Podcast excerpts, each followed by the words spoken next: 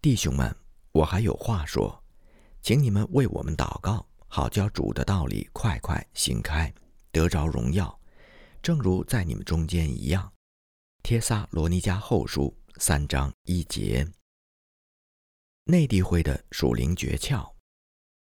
早在正式成为宣教士之前，戴德生就清楚地认识到，他到中国之后就不能够再依靠人的帮助了。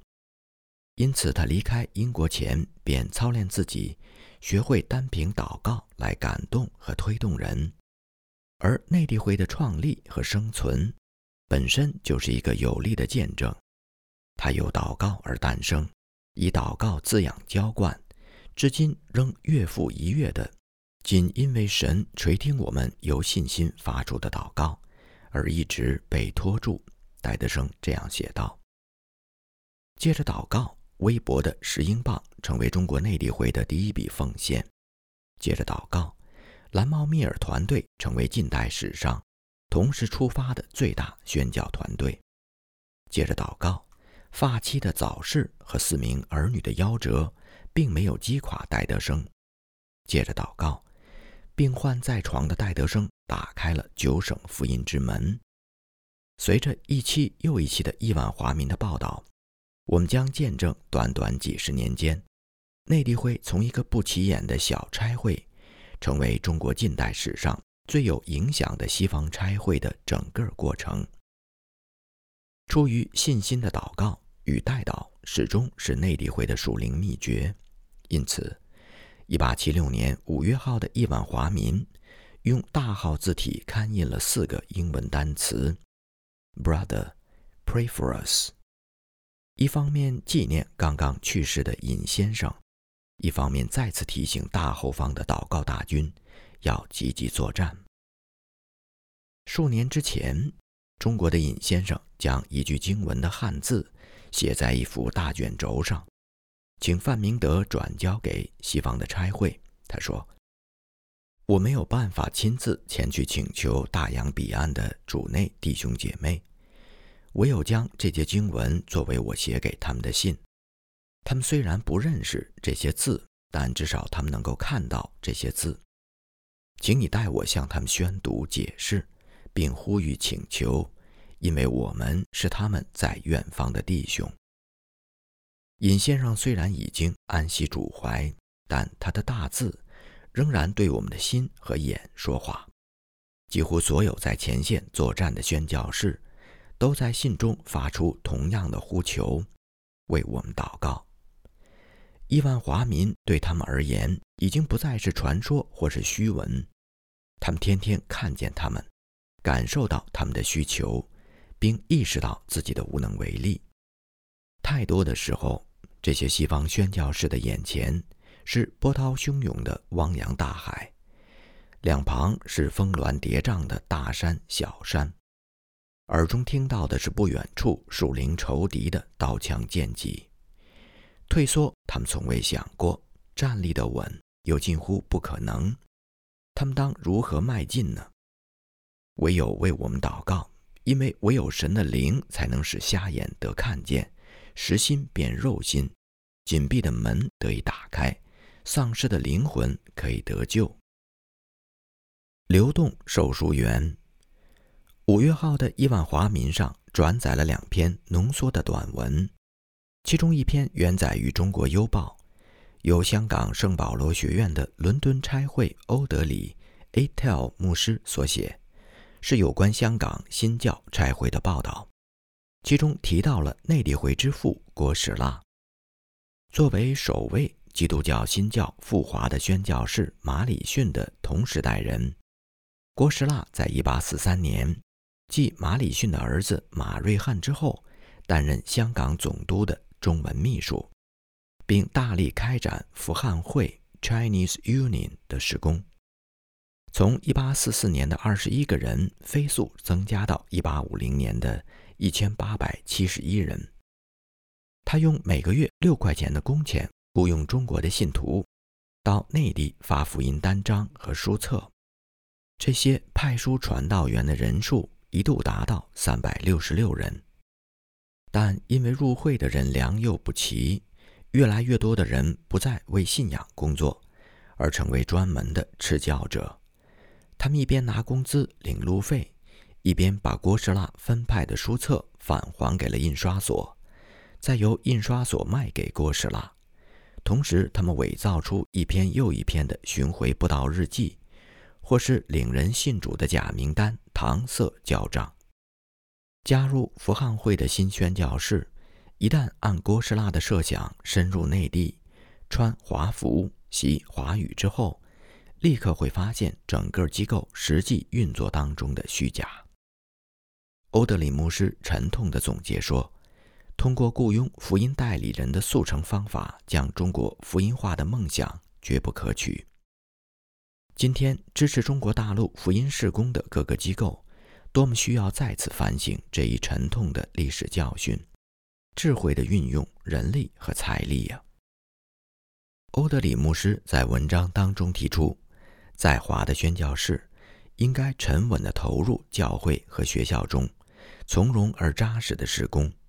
坚定不移、热忱忠心地将基督徒教会生活建立在基督化家庭生活的坚实基础之上，并相信在神预定的时间，本土教会将会孕育出自己的教师和福音使者，为基督赢得中国。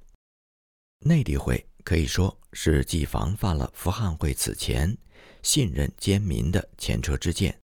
又稳步实现了郭士腊的教会本土化的理念。到了1876年，内地会只有27名派书传道员和6名销售圣经的姊妹，从人数上看，远远不能和福汉会全盛时期相比，但施工的品质则远胜其上。这两期的伊万华民刚好提供了一个个案。派书传道员的原文 “copatular”。是古法语，意思是流动摊贩。宗教改革时期，这个词被用来特指那些从一个地区到另一个地区散发圣经和福音单章的人。南贵就是这样一个人。他原来是一个边框的手艺人。当两名西口人信主成为传道人之后，开始为自己的家乡迫切祷告。不久，奉化教会的信徒就集资承担西口之战的房租，而在亚欧大陆的另一端，伦敦西部某一个主日学的师生们，则捐助承担每月的薪水，使南贵得以成为一位全职的流动售书员。一两年之前，南贵一度病危，但神挽回了他的生命。病愈之后的南贵。虽然不能像以前那样长途跋涉，但仍然继续在家乡附近，通过流动售书来传讲福音。南贵的继子十二岁信主，为了避免参加近乎偶像崇拜的祭祖仪式，他毫不作难地放弃了对祖产的继承权。到了他十七岁和二十岁那两年，叔伯族长们多次劝说他要浪子回头。遵从祖训，他虽然具有其他中国人一样尊敬长辈的美德，却始终没有屈服。去年，他被主接走，承受天国的产业去了。失去这样一位不惜一切代价为主做见证的年轻人，无论对白发人送黑发人的南贵而言，还是对艰难成长的当地教会而言，都带来了难以言喻的悲伤。妇女福音事工。五月号亿万华民转载的另一篇文章是长老会联合差会报告 （United Presbyterian Missionary Record） 所登的一篇宣教日记，由苏格兰籍的威廉逊医生夫人 （Mrs. Williamson） 所记录。内地会选登这篇文章，是为了引起西方教会对中国内地妇女福音事工的重视。威廉逊夫人此行经过潍县、青州府和济南府等地，每经过一处，当她的丈夫和其他的男童工向当地男子布道的时候，威夫人的周围总能围上一群妇孺，平均每天要开出四十张药方。但他所接触的人流则远远超过此数，因为每个病人往往都是由一名或者数名亲友陪伴而来。一旦当地人发现威夫人能够和他们说一样的汉语，疑惑猜忌便被信任所驱散了。在青州停留期间，每当威夫人在妇女们当中找出鸦片烟鬼的时候，大家都报以热忱的哄笑。他们告诉魏夫人，全城一半以上的妇女都抽大烟，个个想戒而戒不掉。求诊的病人当中也有不少人生了白内障，或者是甲状腺肿大，当地人称为鹰宿，就是老鹰脖子处的那个宿囊。妇女们都希望魏夫人能够多待几天，也有很多人邀请她到自己的家里做客。青州城是中国古代《尚书·禹贡篇》所记载的九州之一。当威尔森夫人漫步在这座古城大街上的时候，想到自己是千百年来进入该城的第一位西方妇女，想到自己正行走在给异教诸神焚香上供的众多祭坛之间，想到从没有一个基督徒妇女在这里曾经告诉过他们的东方姐妹。基督已经为他们一次性的献上了挽回祭。想到了拿破仑在埃及对他的军队所说的“四十个世纪的历史正凝视着你们”，想到此时自己正在天父的眼目注视之下，被云彩般的见证人所包围，百感交集的威夫人忽然意识到自己正占据着一个历史性的位分。他说。啊，苏格兰的基督徒女同胞们，想一想，在异教的土地上那些外邦的姐妹们，女人占全人类一半的人口，因此需要与男性有同样数量的女性投入到宣教工厂，尤其是在中国，只有这样，妇女才能完全有力地教导妇女的国家。你们所差遣的宣教士在极为不利的情形下工作。只有极少数人能像圣保罗那样说起在福音中同工的妇女。想一想你们自己的教会生活，如果摒除了妇女的侍奉，将会如何？受过医学培训的妇女在这里将会有无限的工作机会，还有那些善于和各种年龄段的人沟通的人。威尔森夫人觉得她在各处遇见的妇女都极其讨人喜爱。易于打交道。如果有合适的女宣教士在他们中间侍奉，必将结实百倍。他说：“我知道那些困难，我知道与家乡所爱之人分离的苦痛，我也经历过为主的施工而极度的困顿疲乏。但是，我们能以此为借口而忽略两亿中国妇女的灵魂吗？何况我们所得的平安和喜乐超越了这一切。”马可福音第十章二十九到三十节的应许是真实的。他说：“我们若为主和福音受逼迫，必能在今世得百倍，来世得永生。”安徽的新现象，无论是耕耘多年的浙江省也好，还是开辟不久的安徽省，新老宣教士们频频地发现一个鼓舞人心的现象，那就是。今天的福音工厂已经和几年前大不相同，因为巡回布道和流动售书员的关系，很多人已经接触过福音。传道人面临的挑战不再是鸡同鸭讲，而是如何回应慕道者提出的各样问题。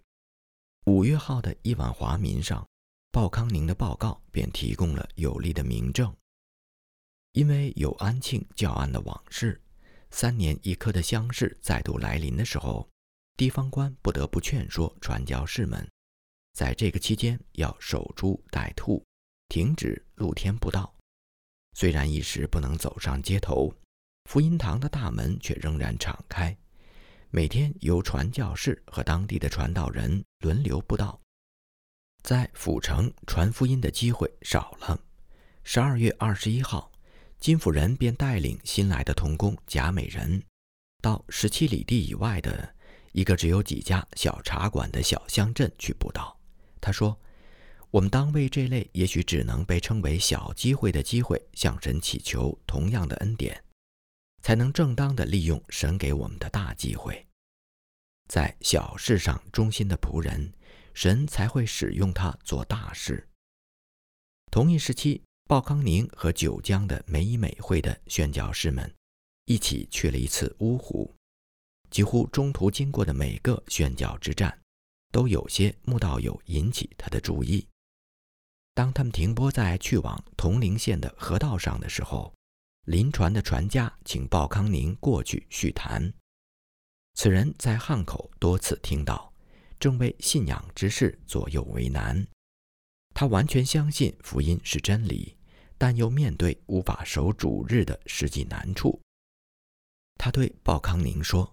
您看，假如我送一两位客官上路，他们当然是不信福音的，就不可能不在主日摇船赶路。再说，要是我停靠的是个没有礼拜堂的小地方，怎么办呢？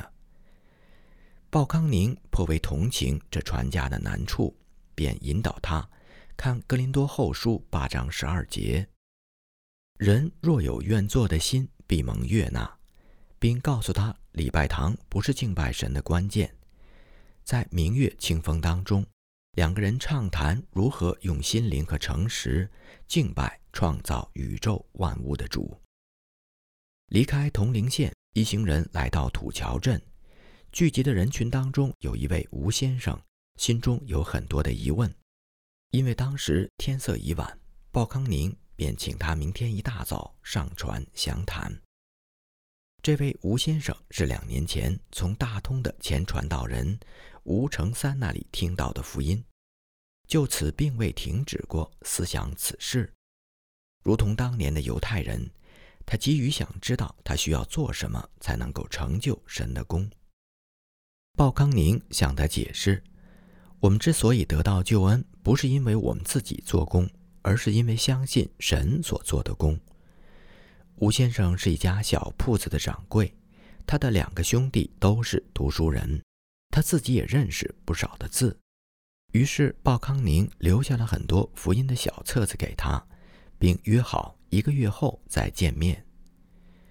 吴先生的饥渴慕义足以使宣教士们欢喜快乐。目的地芜湖还有更加令人振奋的消息等待着他们。安徽民间。普遍奉行佛教的天台宗，自给自足吃斋弘法，这样就吸引了一大批既不认同净土宗的偶像崇拜，也不满足于儒家思想理性主义的信徒。侯先生是泸州的天台宗教派领袖，受侯先生的影响，郎先生也开始常年吃素，并准备正式出家为僧。正在这个时候，他听到了福音。长话短说，去年，郎先生接受了洗礼，带着福音的书册回到家中。他并不是把灯藏在斗底下的人。当侯先生听说郎先生已经违背佛教教义，不再吃斋，自然极力反对。但是不久之后，侯先生自己也开始悟道。为了更多的了解真理，侯先生走了两天的路，找到芜湖的福音堂，又花了整整三天的时间，向当地的传道人谭先生仔细请教。他已经在鲍康宁一行人到达之前的一天，心满意足地回家去了。侯先生不仅自己接受了耶稣，并决定把好消息告诉所有因他而误入歧途的人。他甚至说。如果他有能力供养自己，他愿意将自己的余生都为传扬福音而摆上。毋庸置疑，这个消息大大的激励了鲍康宁。然而，比起那将要来的更大之事，这还只是序幕而已。